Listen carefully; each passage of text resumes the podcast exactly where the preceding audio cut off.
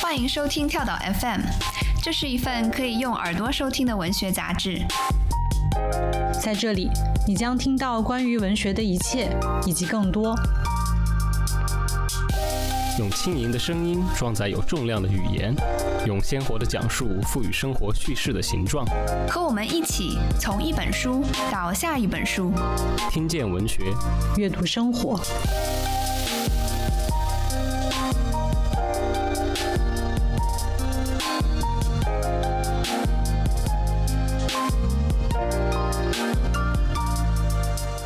众朋友们，大家好，欢迎收听跳岛 FM，我是宝婷。今天这期节目，我们讨论的是情感。在学术领域，情感其实是今年特别热门的一个话题，甚至呢，有学者提出，在理论界有一个所谓的情感转向。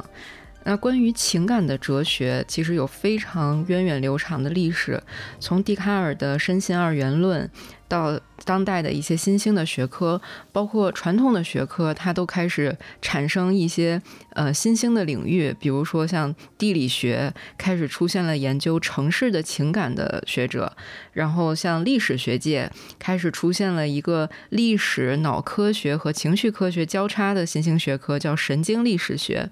等等等等，总之，情感它是一个非常难以去研究或者精确描述的对象，所以呢，我也对如何接近情感这件事，为什么会出现情感转向这种研究有非常大的兴趣。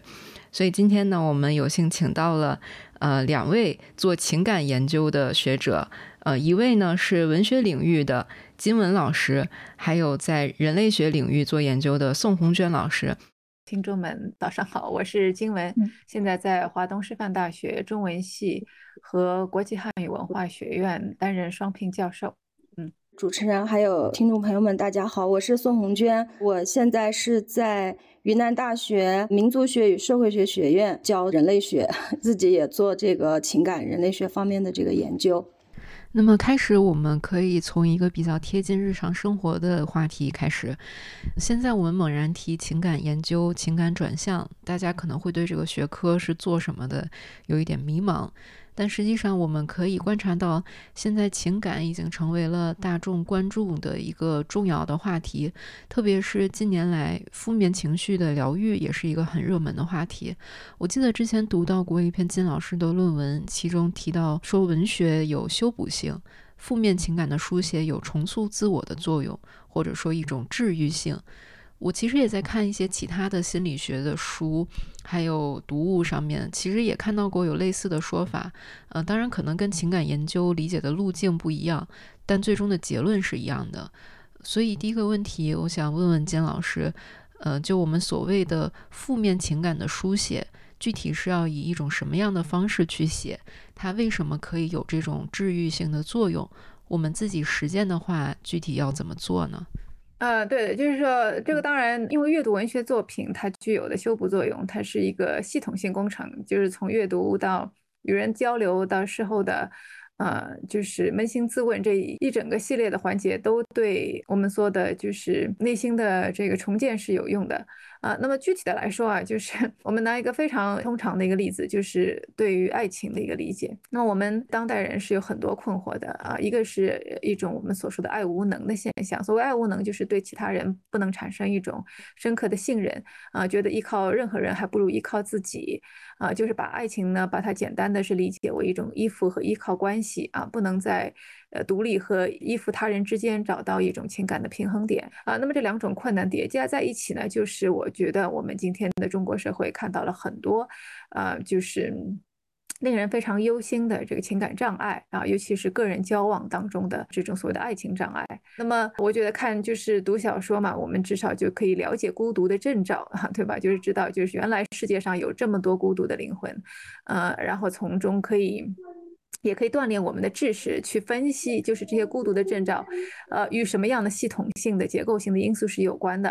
啊，那么就是一方面就是呃，真正的体悟自己的这个呃身体，就拨开所谓的呃外界这个话语的迷雾，啊，真正的体悟自己的身体的最深刻的需求，呃，了解到自己的初心。一方面呢，也能够通过研究呃阅读文学，不断的增加自己的这个思思辨能力和和所谓的理性的去去考。考察和思索的能力啊，那么就可以帮助我们，就是呃分析自己吧，也分析身边的他人，嗯，就是充分的理解到每个人的这个复杂性。啊，使自己生活在一种充分反思的这个状态下，嗯，那么我们想读这个一个经典的爱情故事啊，像这个霍乱时期的爱情，马尔克斯的啊，那么我们也可以知道，其实爱情的执着和爱情的所发生的曲折是不相矛盾的啊。另外呢，就是我们在生活中呃，也许有很多不同的这种情感和情愫，它不一定是对人的最深刻情感的一种贬损，情感也许本身就爱情，它本来也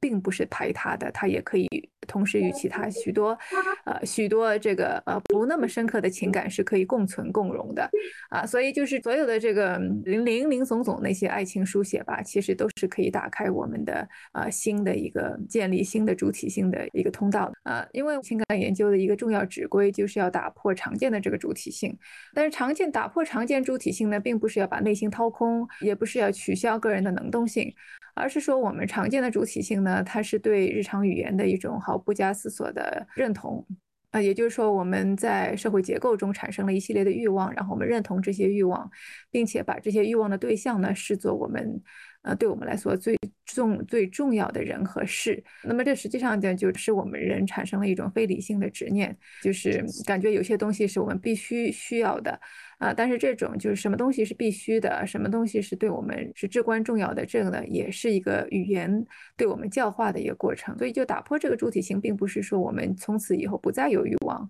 不再有定向性的那些情感，而是说呢，我们要不断的去重建自己与他者、与这个世间万物的联系。那么，在重建联系的过程中呢，然后慢慢的找到我们日常通常所说最适合自己的那种生活方式，最适合自己，也就是对自己的身体。有一个了解，认为，呃，就自己的整个身心系统啊，有一个很深刻的了解，找到与自己身心系统最为契合的那个小宇宙啊，小的这个人文和自然环境，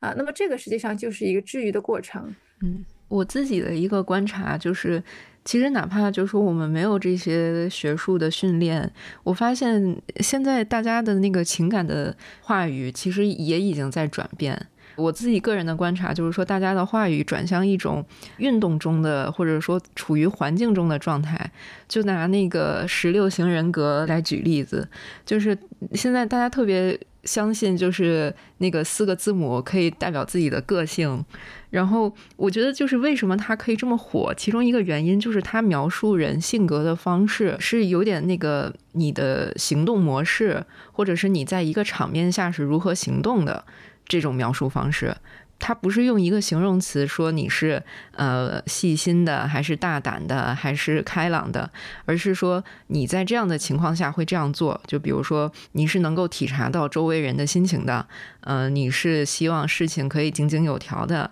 呃，你是希望事情可以随机的、随性的发生的等等。然后包括我不知道你有没有关注我，我也是昨天才看到那个牛津年度词汇。就是二零二三年的年度词汇，其中就是它最终那个决选名单里面有两个词都是跟情感特别相关的，一个是 rizz。Riz 这个词，它是它是从那个 charisma 这个词里面拿出来的一个简称，它就是指个人魅力。它其实最早是从抖音上面火的一个词，就是海外的那个 TikTok 上面火的一个词汇，就是我对别人散发个人魅力，然后呢，我可以吸引到一个人啊什么的。以前可能是用 crush 这个词，但是现在就是变成 Rizz。然后呢，还有一个词就是叫 situationship。它就是把 situation 加 relationship 这两个词合成了一个新的词，就是指就是那些 relationship，就是你在这个场面里，你跟他可能是恋人关系，但是可能走出了这个场子，就是各走各的了。嗯，对，所以我就觉得，就是现在新的这些变化反映到情感的语言上面，就是这个转向还是挺明显的。对对对，就像那个。萨鲁尼他不写这正常人嘛，然后也拍成剧集，然后这对情侣历经千辛万苦，好像是情感终于得到一种修补，但最终他们还是分开了。所以也就是当代的当代人吧，不管是西方人还是中国年轻人，就觉得情感是一种场景，是一个经历，嗯，但它未必要像过去那样的达到一种超越性和永恒性。嗯，另外就是包括这个。十六型人格，它的每一个维度都是一个 spectrum，就是都是一个光谱，是可以在这光谱上移动的。所以你虽然不管你是爱人还是艺人，但是你在不同的场景可能会呃更加偏向于爱或者偏向于 E，它会不断的滑动啊。所以这种生成性吧，也许是是符合人们的常识的。啊，就是在一个高速变化的一个社会中啊，人们觉得自己不应该有一个非常固定的本性，是应该自由的在不同的场景做出这个选择。但是同时，就是说，我觉得人们他也是有被他人看见的这样的一个愿望。所谓被他人看见，还是希望。就是自己内心中最潜藏的那些维度，相对来说最为稳定的那些维度是可以被他人看见的。所以我觉得我们也不能够就是轻易的滑向一种啊，就是生成性和不稳定性啊，因为生成性和不稳定性很有可能它代表的是一种压抑的欲望。也就是说，呃，人们已经放弃了，当代人已经放弃了被他人深度解读和长期接受的这样一种看上去是奢望的一种念想。但是这种奢望，所谓的奢望和念想是永远不会离开人类的。长时期的压抑这样的欲望，其实对现代人的精神健康也是不利的啊。所以，所以即使是这种当代文化现象，我们也可以做一个深度的剖析和解读。我觉得这也是情感研究的呃一个呃很重要的贡献吧。也就是我们要接受所有的表象啊，我们要接受变化中生成中的表象。但是我们也不能够放弃在表象中看到更加复杂的所谓的真相。嗯，刚刚听金老师谈到那个治愈那个问题，正好我们人类学这边也有，最近有一个研究很有意思，就是研究那个 CP 粉的。就是怎么大家怎么去磕 CP，然后在这种社交啊网络平台上去，甚至是有的它可以结成一个群体啊。像我其实我自己有一个朋友，他自己事实上就是在生活当中他遭遇了很很大的那个创伤，然后他就通过这个去，就是去追粉嘛。我也是通过他就知道什么，还有一些妈妈粉啊什么的这样的一些说法。在这个过程当中，他确实后来他就自己把自己。治愈了，嗯，是这样的一个问题。另外就是现在我关注的这个田野点大理这边，也会发现有一个比较有意思的现象，就是，呃，有一些他们是外地，因为大理那边很多外地的人到这边来生活加上工作，然后有一个客栈老板，他自己其实也是经历了这个婚姻上的一些创伤吧，然后现在他在大理那边开了一个客栈。开了一个客栈，我就发现他很有意思。他和一般的这种搞这种经济活动的这样的一些老板，他不太一样。他会筛选顾客，和自己非常能够聊得来的，他才愿意去接受这些人到这里来住。然后有很多人，他是就慢慢就形成了一个非常好的这种朋友。金老师说的非常准确的，然后我也非常赞同的，就是他有一个对主体性的这样的一个消解的过程当中，他会产生很多的。这种精神呐、情感的一些问题，但是呢，他确实也会用不同的这种方式来自我治愈吧、自我调节这样的。嗯。嗯，就是除了这些个人的议题以外，还有很多社会性的议题，其实也是跟情感研究高度相关的。因为像我在查资料的时候，就看到其实情感研究的有几波比较大的推动力，一次是那个九幺幺事件之后的一系列研究，然后再有就是库尔理论、女性主义相关的一些研究，就是对情感研究推动非常大。所以我们现在很多社会上非常有争议。的话题，包括对我们自己生活也会有影响的一些议题吧，比如说像情绪价值啊、情绪劳动的这种定义啊，嗯，然后比如说我们在职场所说的这种职场霸凌，或者是性骚扰的这个问题，或者是比如说一些公共事件造成的政治性抑郁。等等，这些都是其实情感研究的范畴，所以也想请问两位老师，就是看待这些问题，情感研究会给我们带来哪些新的面向呢？呃，这个问题当然，情感这个焦点侧重点是在文化研究中是潜藏已久，就是因为之前的。我们说这个文化研究的范式吧，就文学研究和文化研究还是要分开来看啊。从文化研究的这个历史来说呢，其实情感问题呢，它一直是一个潜藏的一个重要的支流。文学中其实也是如此，但是之前呢就被其他的一些关注呢给淹没了。主要说呢，就是被之前什么样的关注呢？被结构性的关注所淹没了。所谓大的结构呢，当然就是说，呃，我们知道的就是，也就是社会意识形态的方方面面啊。语言本身就是所有意识形态的一个构建的媒介啊，所以语言本身要。去反复的去思考，去去拆解，啊，那么还有就是啊，比如说像啊宗教制度啊，还有政治制度呀，啊市场经济呀，呃，那所以就是说情感呢，它似乎因为呃，因为它与这个私人生活联系在一起了嘛，情感问题它只能够是以作为一种征兆出现，作为一种病症出现。就比如说我们研究一个一个作品啊，比如说是像康拉德啊小说中的这种白人殖民者的形象啊，像吉姆老爷这种形象。那么这个白人殖民者形象，它体现的是这个殖民地的这个权力结构。啊，一种权力分配的方式啊。那么他在这个结构当中，他这个人物他呈现出一种特殊的啊精神面貌。在文化研究中，当然也是这样了，就是我们考察的是这个体系性的不公正。啊，然而在这个体系性这个不公正当中呢，人们会形成各种身份。我们可以通过分析人的这个困境啊，人人的这个精神症候，来做出一个系统性的批判。但是可能忽略的是真体本身的那种能动性啊。所以当这个新历史主义开始盛行，通过这个新历史主义的视角，我们认为呢，就是文学作品与各种各样社会运动和社会思潮都是有所关联的啊，就是不一定要局限在。少数的那种话语体系当中啊，所以就是女性主义运动、酷儿运动，还有就社会各种各样的社会平权运动啊，它都是可以与这个文学作品进行对话的。呃，那么这样一来，就是这些群体的这个加入，的确使人们觉得，就是所谓的私人生活，对吧？私人生活其实都是政治的一种反馈，尤其是这些群体，他们对于文化研究和文学研究的干预，最重要的一点。是指出，就是说，个人的身体和私人生活，它不仅是政治的，对吧？它不仅刻下了政治的烙印，而且它是可以产生自身的政治动能的，它是可以成为一种反政治，它是可以来参与和推动社会变革的。这个才是情感研究，我觉得兴起的一个最大的一个推动力。也就是说，个人的这个身体啊，它不仅是被社会所规训，不仅是社会这个政治角斗的一个场域。呃，他也会反过来呢，呃，成为政治角斗的一个核心的参与者。所以，不管是什么样的情感研究，它最终都是要说明，就是身体它不仅是能够自我观察、自我考察、自我治愈，而且它是可以与其他的身体结成一种联盟，最终呢，形成一个真正的一种战斗机器。嗯，您说的这个好像跟呃那个 Brian Masumi 这个学者。的很多观点都很像，就他会把那个 affect，其实呃跟他联系起来的词汇，像 action、activist，还有 occurrent，就是都是跟行动或者发生这样的词汇相关，就是情感的强度最终导向的是行动。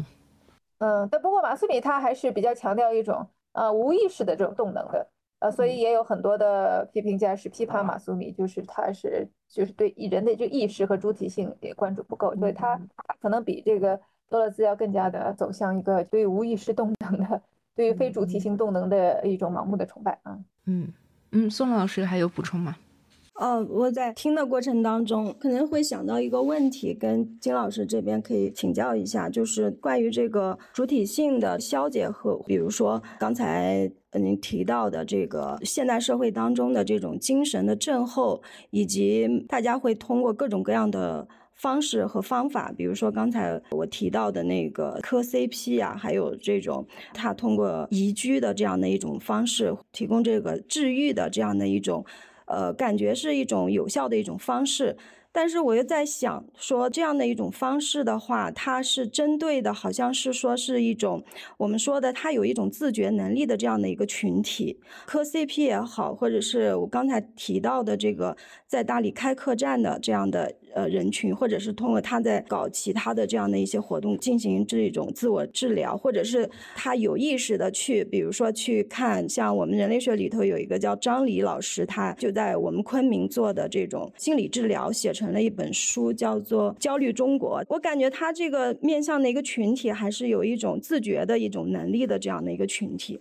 你比如说，我在做田野的过程当中，也是在大理的白族的群体啊里面，就发现他们的这个。青少年的群体是在一个乡村里头，他们我感觉一方面是这个青少年的群体呢，尤其是是以男性为主体啊，他们可能在十七、十八岁到二十五岁这样的一个阶段里头，本身呢就是由于这种教育资源不平等等等这种结构性的问题之外，但是他们在这种意识上也会去。觉得说对这个读书或者是向上的这种流动，他们也找不到一个出口。他们读书也读得不好，然后出去工作，呃，他们也或者是说他在一个自己的一个表述上会觉得他不愿意去，非常的辛苦等等。然后一个村落里头就有大量的这样的一个男性的青年。就在这个村子里面，用我们现在话说叫做啃老了嘛，这样的形式。然后他们的生活的一个方式呢，就是白天打游戏，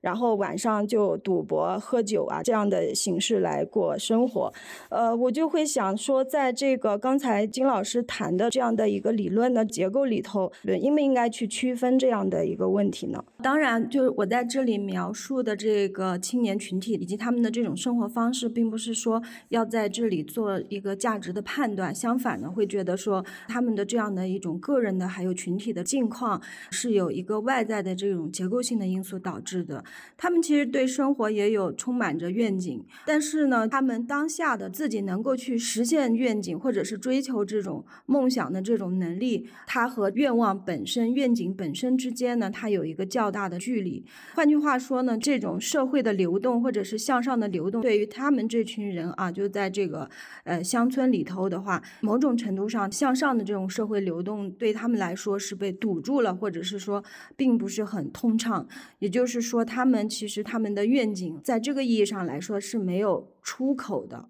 啊，没有出口的。那么这个就反过来呢，就在表象上就呈现出他们的一种呃，像金老师说的那种自我的治愈啊，他的这种自觉的意识和能力呢，就不是特别的凸显。嗯，所以我就会去想，刚才金老师在谈的这个理论，这样一个预示的结构里头，我们是不是可以，或者是说应不应该去区分这种不同群体在它的不同的境况当中的这种不同的情况，是否要区分这样一个问题？好，谢谢金老师。嗯，对，我觉得宋老师这个问题特别好。当然，我因为缺乏这方面的田野调查的经验，我只是与青年的学生有比较多的交流。但是，即使是青年学生当中，我也非常赞同就宋老师所说的，就是在某一些群体当中，尤其是青年的男性群体，呃，他们的确是不太，不管是他们的文化惯习啊，还是因为呃男性的这个生理结构，就是说他不太的习惯于去反思自身的就情感需求这个问题。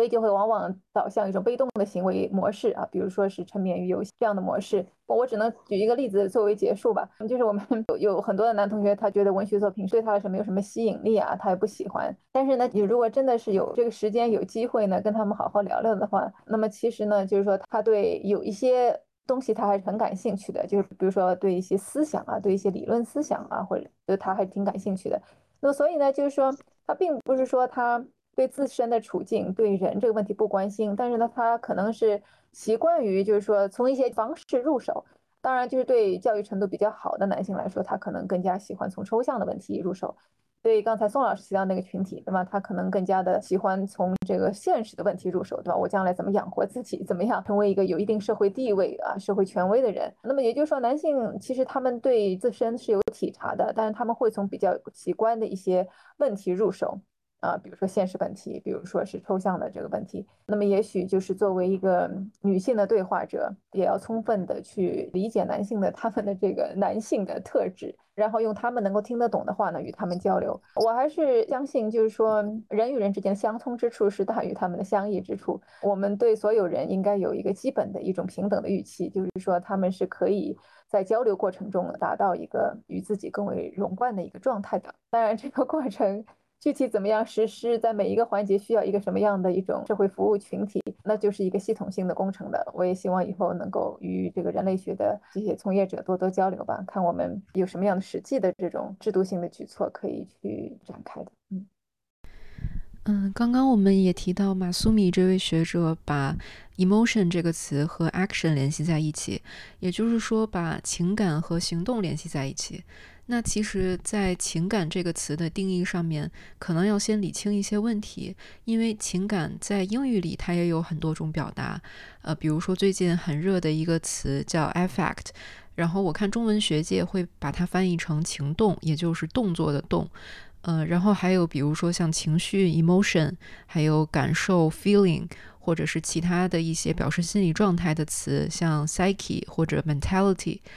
呃，然后我注意到，像宋老师做人类学研究，您采用的是西方的情感人类学理论，这个学术领域的词汇叫做 anthropology of emotion。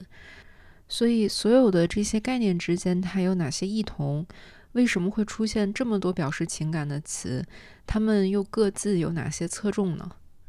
嗯，好，谢谢。呃，人类学里头，它作为一个分支领域吧，我从那个文献上来看的话，就是它用呃 emotion，它用的比较的普遍，但实际上也有一些呃学者，他还是会用到。像 feeling 啊，passion 啊，affect 呀这样的一些词汇，呃，但是从我的个人的角度上来理解的话，就是说从情感人类学，因为人类学这个学科它是有一个显著的特点，就是它的跨学科的特性，它相对于其他的学科，尤其是其他学科的这种理论的进程来说的话，它可能有一定的滞后性，所以像人类学当中，它会涉及到的关于情感的这样的一些处理的问题。呢，它就实际上要比较晚近一些。嗯，像作为一个分支领域的话，它实际上是到了二十世纪的六十年代左右才开始出现。它出现的时候，因为它主要还是想去处理一个问题，就是说想去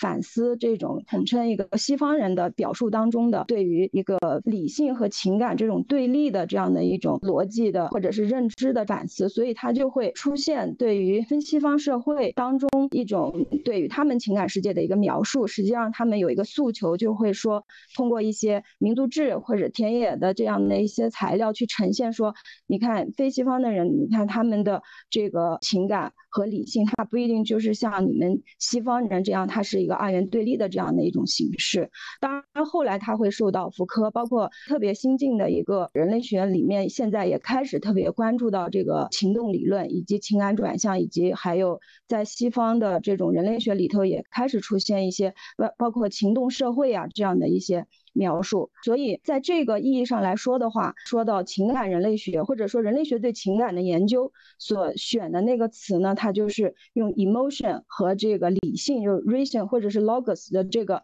东西来对应。另外像这个 feeling 的话，像那个威廉斯就是写关键词的那个作者，他有一个非常著名的一个概念叫做 structure of feelings，就是我们中文里头现在翻译过来的叫做感觉结构。啊，而这个呢，就是李海燕，他是做这个中国的这种文学的一个对于现代性转变的一个过程当中，他认为其实中国人也蛮注重情绪、情感世界的。这个是我现在理解的这些词之间的这种关系和区别。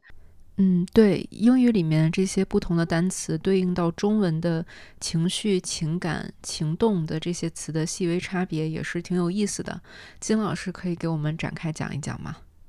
呃，因为这个，我将要在就今年年底或者明年年初呢，有一本著作将要出来啊。那我的这个著作呢，叫做《情感时代：呃，西方启蒙思想和八世纪小说的兴起》。在这本著作里面，其实我是在第一章的呃序论里面，也就是在我谈情感是什么，对对情感做出定义的时候，里面有一节呢是专门对刚才就是郭老师所说的呃不同的术语进行辨析和解释。呃，那么所有就是我们今天熟悉的情感话语，是成型于西方早期现代时期，也就是一五零零年到一八零零年之间。啊，那么这个时期呢，是西方情感理论勃兴和系统化的时期，它对于中世纪啊以及古典时代的情感理论都是有所延续和继承的。那么在这段时间呢，我们如果从英语的语境中来看，其实最常用的表示情感的词呢有两个，就一个是 passion，一个是 affection。passion 呢就是源于那个拉丁文中的 parti，parti 它原来就有，呃，就遭遇不幸这样的一个意思，所以就是 passion 呢在表示情感的时候呢，它一般都是跟被动性是连在一起啊。也就是说，当一个事件发生啊，就人们不由自主的开始产生一些心理和心理生理上的波动啊，这个就是一种被动的情感啊。那么当然，我们知道在基督教的神学的场域当中，passion 呢，它也是跟基督的受难是联系在一起的。所以和 affection 呢，就是有一个。词义上的一个差别，因为 affection 它当然也是来自于拉丁文了，就是 affectus。那么 affection 它在中世纪的语境当中啊，它比那个 passion 呢要更加富有一些主动性的含义。因为据学者研究啊，比如说中世纪神学家阿奎那，阿奎那他就有一个已经比较有体系的一个情感理论了。在他的理论当中呢，他都是跟那个帕蒂稍微有一些差别，呃，都是偏向于精神性的情感，就是与这个物质性的身体的连接呢不是那么的紧密，所以有一定的主动性在里面。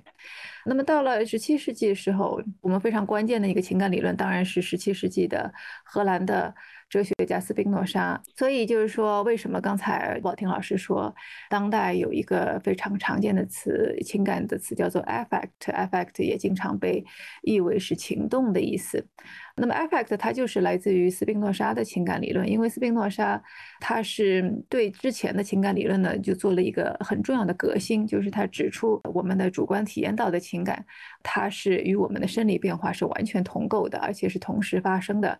啊，那所以就是说，在二十世纪的这个当代的批评理论里面，就是法国哲学家德勒兹就非常倚重斯宾诺莎，就将斯宾诺莎的这种情感理论呢奉为自己的一个思想的元素。啊，所以德勒兹的这个情感理论是受惠于斯宾诺莎的思想，所以就更加强化了所谓情感的它的物质性和身体性。但是呢，就德勒兹呢更加强调情感的去主体化、情感的非主观性、情感与身体作为一个装置的系统性的变化呢是联系在一起的。啊，情感它的主观性、它的主观体验这个层面呢，对德勒兹来说呢是需要质疑，甚至是是取消的。呃，所以我们今天说情动为什么？我们要特意的去把它翻译成情动。就汪明安老师他翻译成情动的时候呢，也有这样一层思考，就是因为他要跟那个我们日常语言中所表示的主观性的情感要区分开来，就说明呢，所谓的我们体验到的那个感受，它呢只不过是作为一个装置的这个身体，它发生的强度的变化而已。啊，所以呢，就用情动呢来与这个主观感受相区分吧，就表示所谓的情感呢，它是人的身。体的动能的变化状态的一个观念性的体现，所以是这样。嗯，在宋老师开始说之前，我先确认一点，affect 这个词，它其实在普通的英语里面作为名词是不太用的，只有 affection，就是 affection 是表示喜欢、喜爱的意思嘛。所以 affect 它其实是从 affectus 那个词源过来的，呃，现在相当于有点新造出来的一个新的名词。而且它在读音上就是根据重音去区分它的动词和名词形式，就像那个 addict 和 addict 一样。我我这么理解对吗，金老师？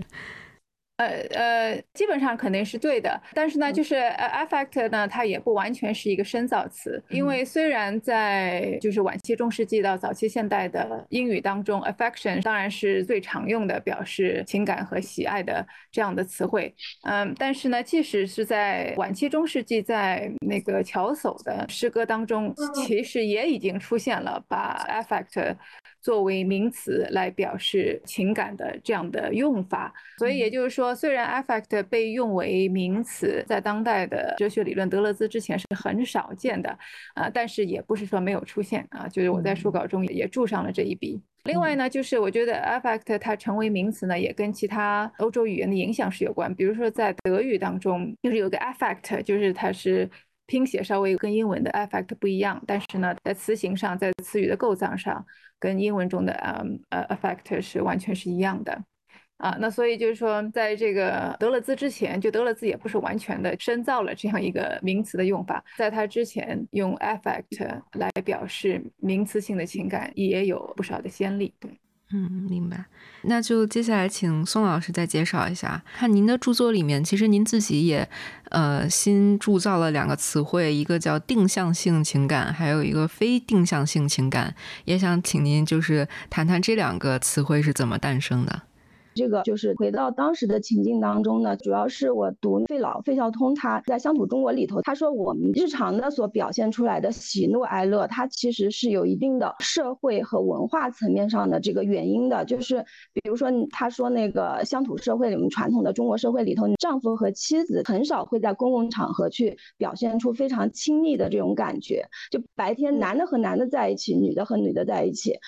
呃，他觉得我们的这种情感的生活，它实际上都是受到社会和文化的一种定向的影响。当时我提出这个说法的时候，其实我在做田野的时候，我在做田野的时候，我去接触到很多的这个女性的群体呀，然后我就觉得，其实他这种情感的定向，它可能有一定的局限性，就是它是在某些场合，或者是一种展演性的，或者是为社会所公共接受的一个东西，但是它面向。个人或者是面向一种呃社会公共性比较弱的那样的一个，或者是一个比较私密的这样的一个环境当中，它依然是有这种呃情情感生活，依然是有这种情感表达的东西在里头的。你比如说像。呃，我在田野调查的时候就看到，呃，就是女性朋友之间，她会说这个悄悄话。呃，女主人正在和呃她的闺蜜在诉说生活当中的一些不满啊，有的时候是指向对她丈夫的不满。她丈夫回来了，他们的这个话就一下子就停掉了。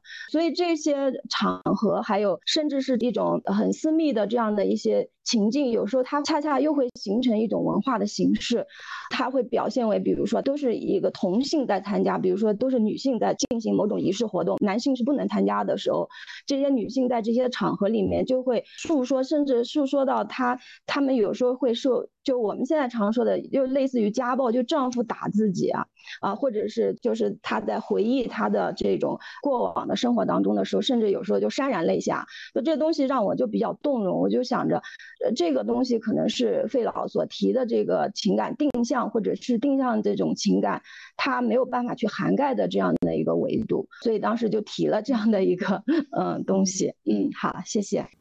嗯嗯，明白。那接下来呢？就是因为金老师其实刚才提到比较新的这一波情感或情动研究，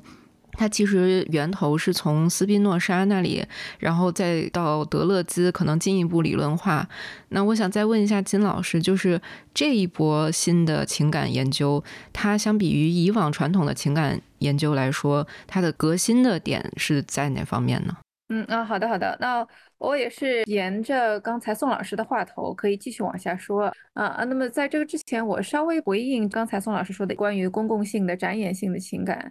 和在私密的语境当中往往难以用公共的语言或者用现成的语言来完整表达的那些情感。那么我在自己的这个论述当中呢，是其实我觉得这个分也是情感当中最重要的一个分歧，所以我是用那直观性情感。和不可名状的情感这样的这个说法来进行划分的，当然就是说在书稿中这个划分呢还是非常复杂的，就是在术语上面，在内涵上面都是很难一言以蔽之的。嗯，但是就是说我们可以稍微简单的来说明一下，就为什么要做这样的区分，然后这个与啊就是斯宾诺莎和 德勒兹他们的理论洞见又有什么样的关联？因为其实呢，就情感研究。它有好几个源头了。那一个当然就是在历史学当中出现了所谓的情感学 （emotionology） 这样的一种说法。啊，另外呢，在文学研究当中啊，因为从啊我们比较熟悉的后结构主义和福柯的新历史主义啊，从这两个领域呢。其实都导向了后面的这个情感研究啊？为什么呢？因为后结构主义呢是专门来解构啊，就是这西方传统中建建立起来的主体性的思想，也就是从十七、十八世纪开始，呃，建立起来的这个主体性思想。主体性思想呢，也就是说人们是可以将自己的身体和心灵统一起来的啊，人的精神是可以把握身体的变化，不仅可以诉说，也可以去控制、去调节身体的变化。也就是说，不仅可以诉说情感。也可以来调节情感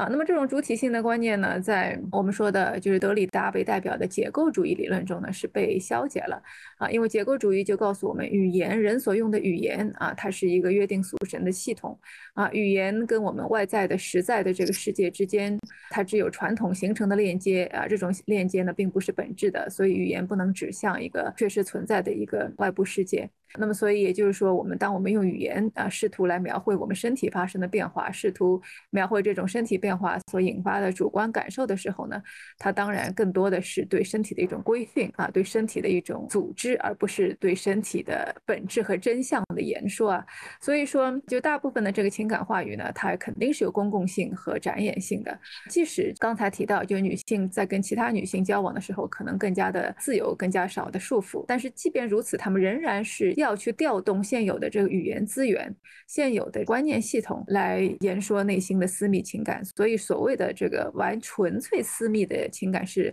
不存在的啊，因为呃，就是情感它一定会通过语言的过滤啊，才能够被展现在自身的面前，就是这个感受者自身的面前，也展现在他人的面前啊。所以就是说，这个结构主义对这个主体性的一个消解啊，其实对情感研究它是有个很大的启发作用的，就是告诉我们，就是我们不能够轻易的认为我们对自己的身体呢是有把握的，所以我们的身体，人的身体是一个黑暗的大陆，是一个谜团。啊，所以我们为什么要专门去进行这个情感研究？另外就是我们刚才提到新历史主义，福柯的新历史主义，它呃会把就是文学文本当中的文学语言的这个使用呢，与这个医学话语与这个科学当中的生理学话语呢是联系在一起。啊，那么就告诉我们很多的这个文学作品，它实际上反复的在探讨，就是人身体的机能到底是怎么样的，身体和心灵是如何联系在一起啊，身体和心灵为什么会同时啊出现一些病症啊，又如何来治愈它啊？那所以就是说，把这个文学表达。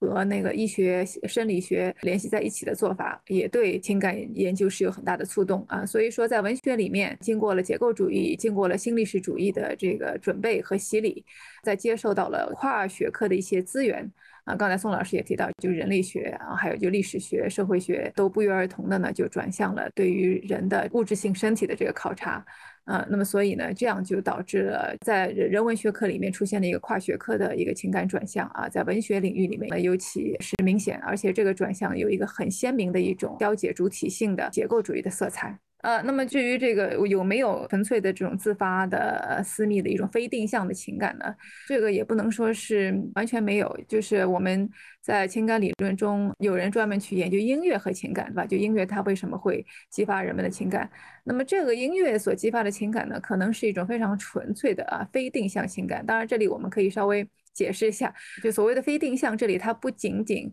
就当然我是在演绎这个宋老师的理论体系了。就是他指的不仅仅是说他没有办法用现成的语言来规训他、规范他，更重要的，因为就是说为什么没有现成的语言可以来解释我们听音乐时候的呃所生发的这个情感呢？就是因为呢，在我们欣赏音乐的时候，这个生发出来的情感呢，它是没有一个特定的一个所谓的对象，也就是说这个情感要施予的对象，也可以说呢，这个情感是没有目标的，对吧？它是没有目标和没有对象。而且呢，它也没有一个很清晰的一个缘由或者是理由，像类似像这样，比如说触景生情啊，对吧？就我们在一个日常不经意的一个时刻，也突然感受到呃难以自抑的莫名的情感，对吧？我们也不知道这个情感是从何而起，因何而起啊，但是却是啊一往而深啊，对我们的呃心灵带来巨大的震动。所以为什么我们经常会有难以名状的莫名的那种情愫呢？嗯，就是因为。就我们已经难以用语言去表达的那些已经被遗忘的记忆，可能在某一时刻突然浮现出来。嗯，就是这个音符啊，音乐，或者是就外在的这个景象，它虽然没有一个具体的意象，但是它可能影响了我们神经中的某一个环节，然后呢，就是引发起了过往的一种消弭的这个记忆。啊，或者说它触动了我们身体中其他的这个器官，啊，因此呢就会带来一些主观的情感体验，呃，所以就这跟我们日常女性的，呃，就是刚才就宋老师提到，就是日常女性的经历。呃，或者说日常小人物的经历都是联系在一起的，就是因为我们有的时候已经没有办法去系统性的讲述我们的生活的故事，我们人生的历程啊，到底哪一些小事件是影响了我们？恰恰那些影响了我们最深刻的小事件呢，是会被我们遗忘的，因为正是因为这些事件它的冲击力呃过于的强大啊，所以带来的这个创伤呢。呃十分深刻，呃，因此我们人就会无意识的去压抑这些记忆。那么因此这些消散的记忆，当他们突然在一定的这个呃我们说生理的这个触发下，突然回到我们意识中的时候呢，那它给人带来的这种无序感、这种无力感、这种冲击感是非常强烈的，可能比这个事件原先发生的时候要更加强烈。那所以就是说这种。非定向情感呢，是对人的主体性的破坏是非常大的。这也就是为什么文学当中的情感研究对这种莫名情感的突然的爆发是投以非常大的关注。嗯，听您这个描述，我有一种感觉，当然我这可能不是特别准确啊。就是我们如果用传统的方式去描述说，比如我因为一件什么什么事，我感到悲伤或高兴或愤怒或怎么怎么样。就是这样的语言描述，就从现在的眼光来看，其实对于情感描述是非常有限的。因为就像您说的，从斯宾诺莎那个源流开始，它其实情感是一个就是生命强度的起伏，它可能并不是有一个非常严密的因果逻辑，或者是非常连续性的一个过程。这个就导致我们去用语言去描述它，或者是进行书写，就更加异常的困难。所以我想再请问两位老师一个接下来的问题是，就是比如在文学的研究里面，您研究的这个情感书写，它会用什么样的语言去描述它？以及在人类学情感研究里面，语言和这个情感之间的这个关系又是怎么样的？特别是金老师，就比如说您能不能给几个例子？就您研究的文本也好，或者是其他的一些经典的研究案例也好。就是我们会对什么样的，就是文学里的什么样的片段去进行情感研究，作为情感研究的对象啊？行，那我就很简单的要回应一下这个问题，就是刚才所说的这个情感研究的一个焦点，当然就是无法用寻常的情感范畴，对吧？来表述的，呃，那些身身体和心灵的悸动。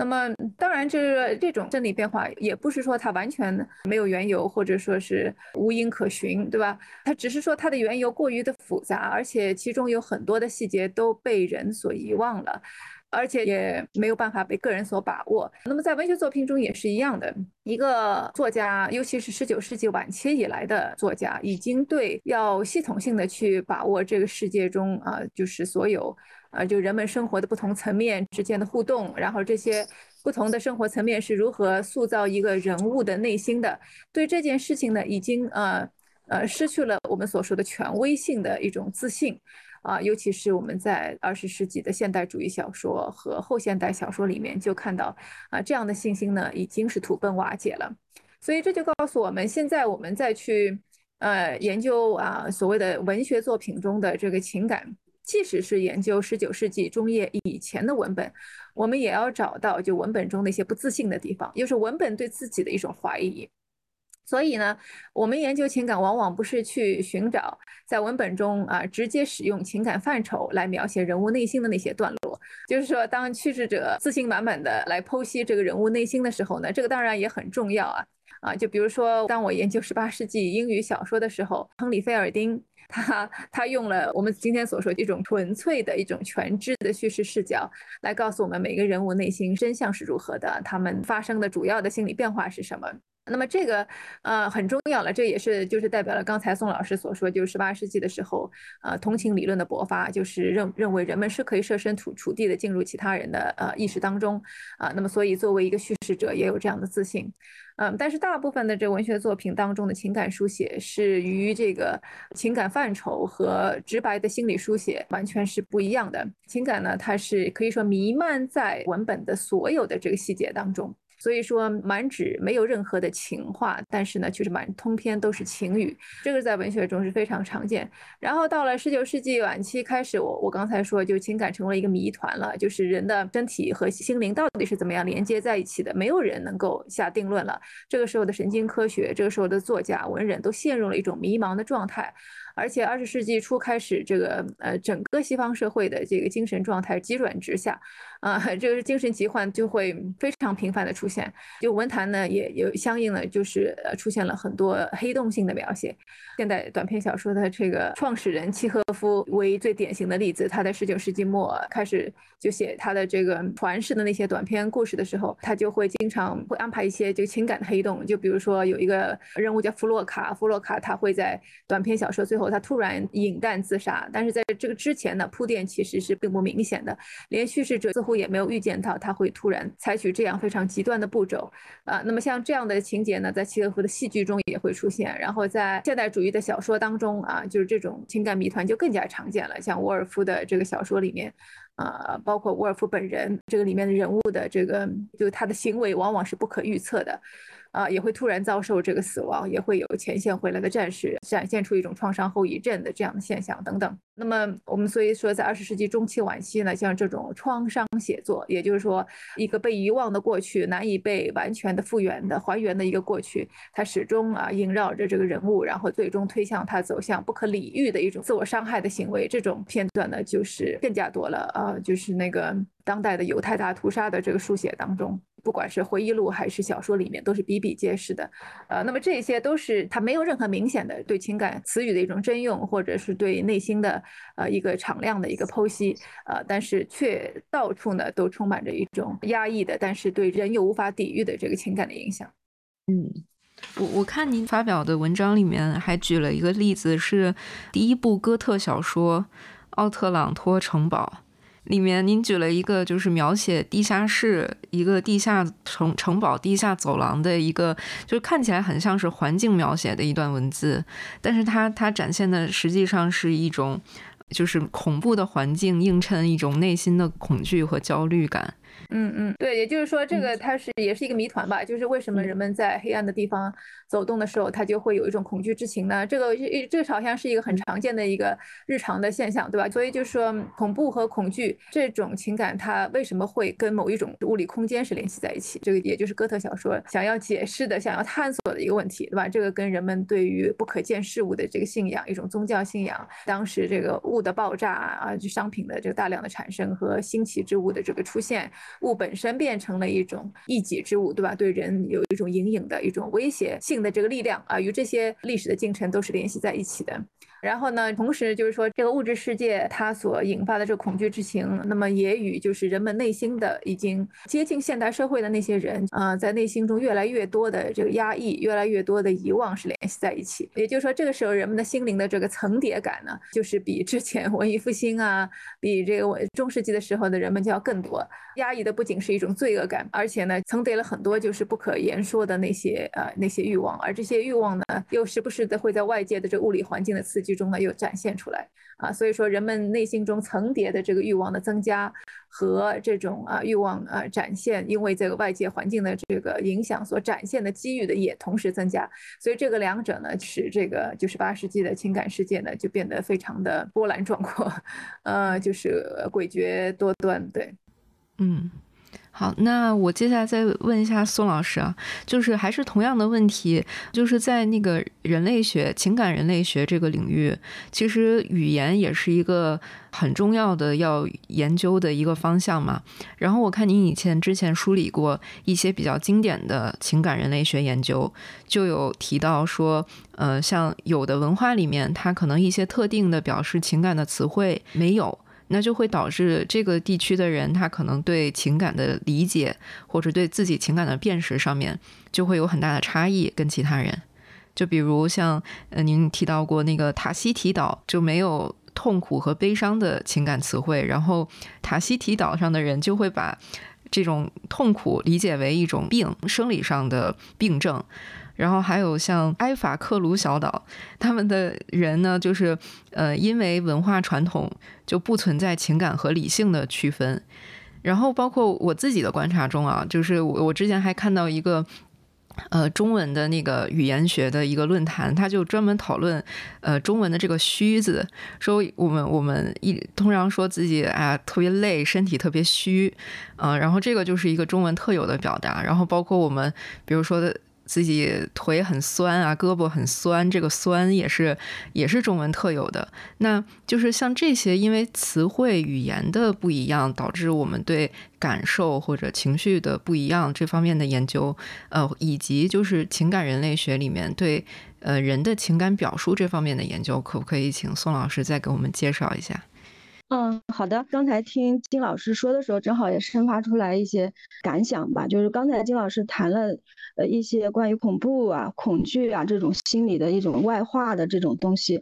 呃，正好我。之前我们在讨论的时候就谈过那部电影叫做《活着》，我就记得有一个镜头，一个镜头非常的记忆深刻，就是葛优演的那个角色，他自己是原先的话，他可能属于地主阶层，然后他不是赌博嘛，赌博了以后把他的家产全部就输掉了。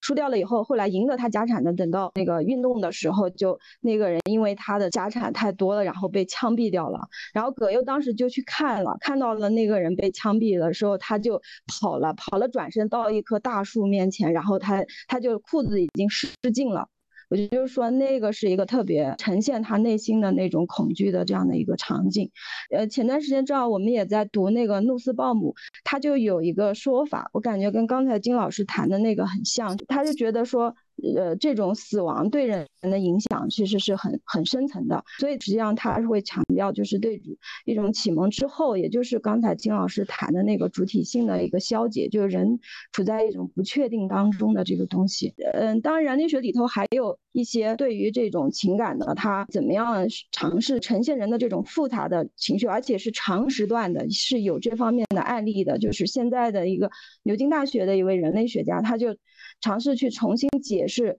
原先美国的那个非常著名的格尔茨他有过的一个在巴厘岛的那个研究里头的一个案例，就是一个村长去世了，然后原先他的副手就当选了这个新的村村长那样的一个仪式。那么英国的这个呃呃人类学家呢，他就关注到这个新上任，也就是这个原先的副手，他那天他就感觉他一下子精神焕发，就原先头发花白了，然后把头发就染染黑了，然后感觉精神饱满。精神饱满，但但是呢，他在那个场合，他去上任的那个场合，他首先他又表现出一种，呃，一个呃面向公众的一个非常哀伤的情绪，就是对这个原先已经去世的这个村长的一个悼念。他就很疑惑，他为什么本身又看着好像换了一个人，一下年轻了十几岁，然后同时又要表现出这种悲伤的东西呢？然后他就去从这个历史，就是他的生命的一个历程当中去考察这个问题，他就发现原来是这个副手和这个去世的村长之间，在年轻的时候去世的这个村长呢，曾经当众羞辱过他的这个副手，所以以此以过去的非常长久的过去的一个经验来理解他当下的这种行为，通过他的行为。又去体验他的这种内心的这样的一个东西。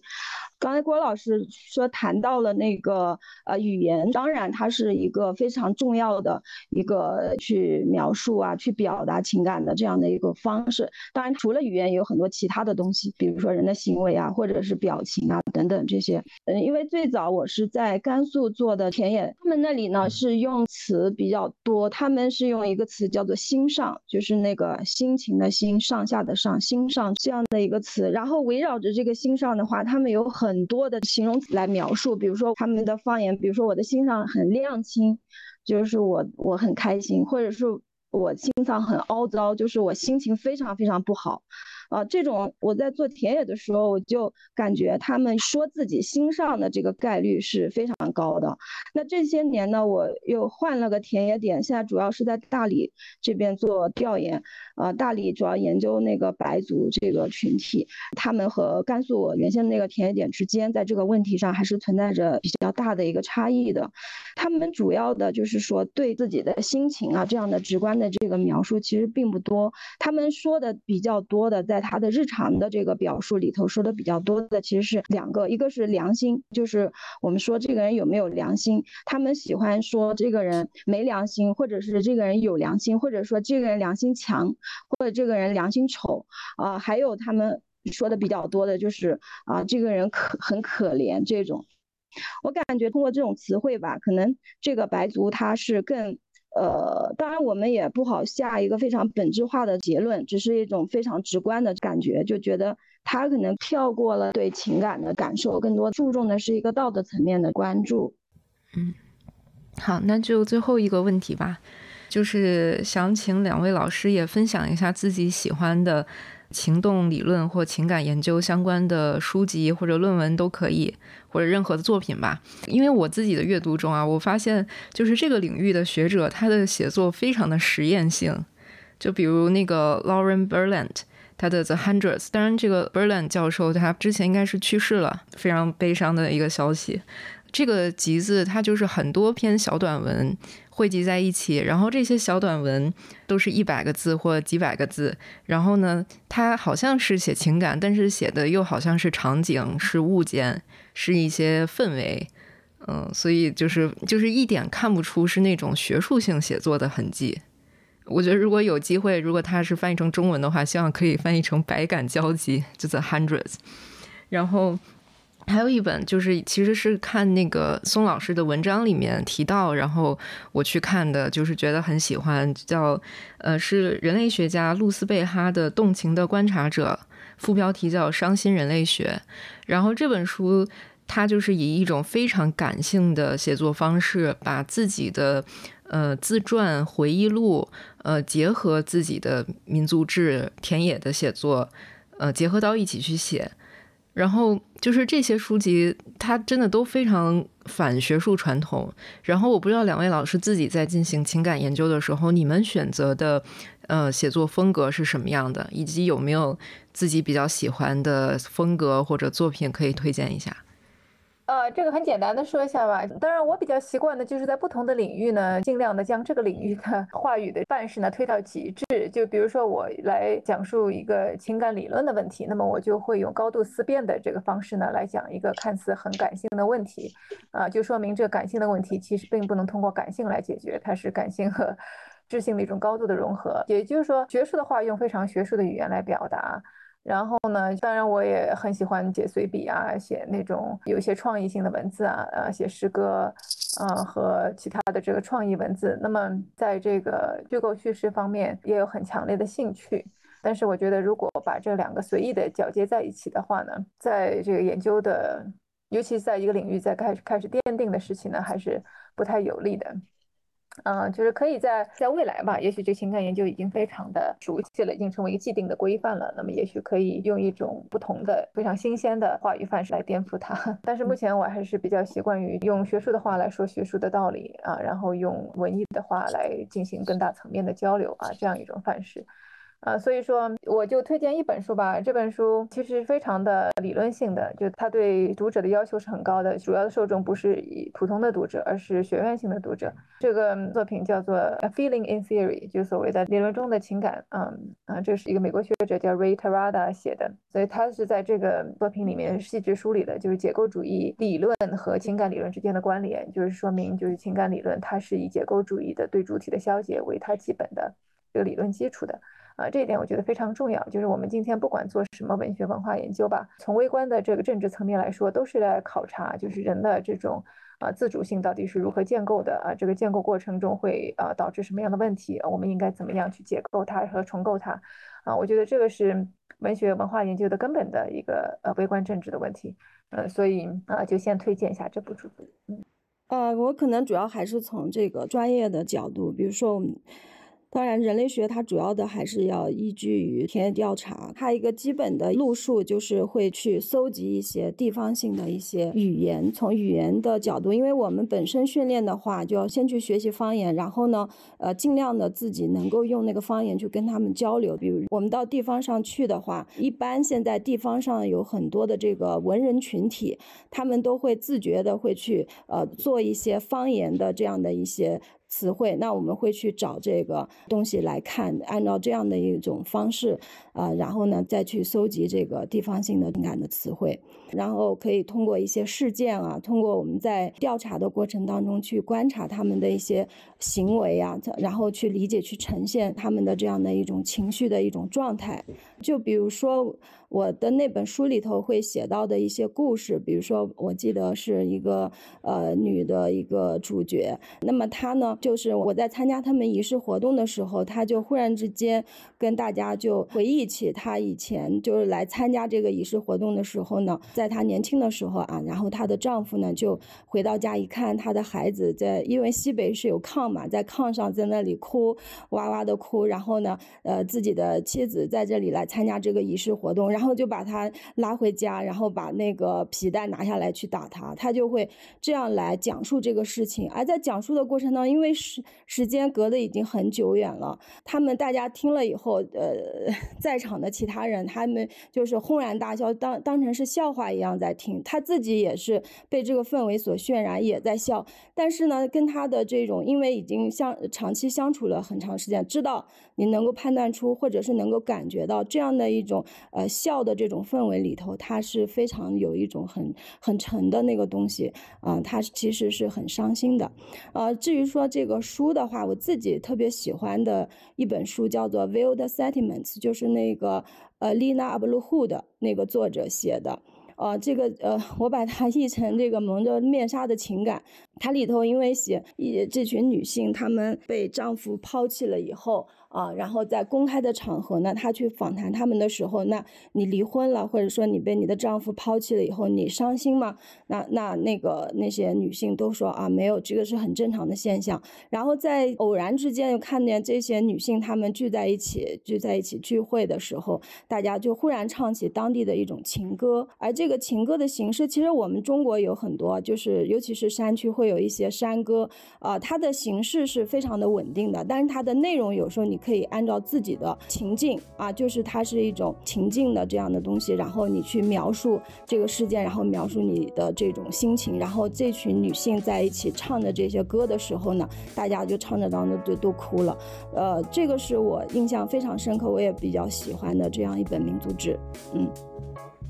今天谢谢两位老师，我们就录到这里吧。好，哎，谢谢谢谢郭老师，谢谢宋老师。嗯，知道很多，谢谢。嗯，我们继续交流，谢谢。嗯，哎，好，谢谢各位老师。嗯。